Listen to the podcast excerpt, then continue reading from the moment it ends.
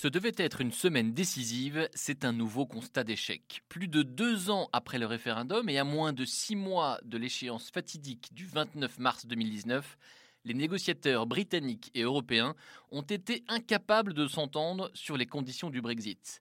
Et de ce fiasco, on peut déjà tirer trois leçons. La première, c'est la grande misère de la classe politique britannique.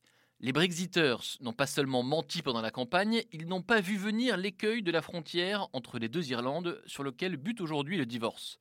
Entre les élections ratées, les départs de ses ministres, les compromis introuvables et les crises parlementaires, Theresa May n'a plus qu'une marge de manœuvre infime et l'imprévisible Jeremy Corbyn peut nourrir l'espoir d'accéder au 10 Downing Street.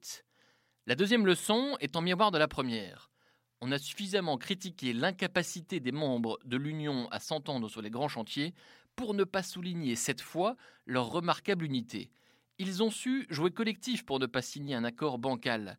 Ils ont démontré que sortir de l'Union avait un coût et un prix, obtenant du Royaume-Uni qu'il s'acquitte de sa facture de 50 milliards d'euros.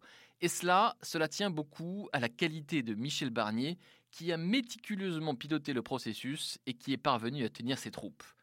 La troisième leçon, enfin, est moins visible et plus inattendue.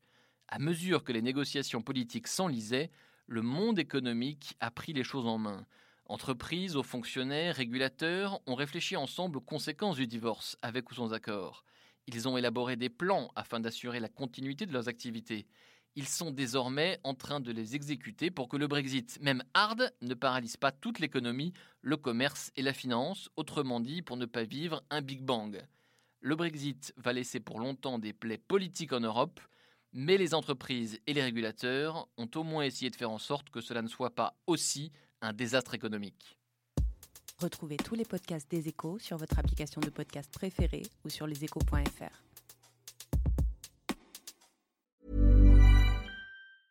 Mom deserves the best, and there's no better place to shop for Mother's Day than Whole Foods Market. They're your destination for unbeatable savings, from premium gifts to show-stopping flowers and irresistible desserts. Start by saving 33% with Prime on all body care and candles. Then get a 15-stem bunch of tulips for just $9.99 each with Prime. Round out Mom's menu with festive rosé, irresistible berry chantilly cake, and more special treats. Come celebrate Mother's Day at Whole Foods Market.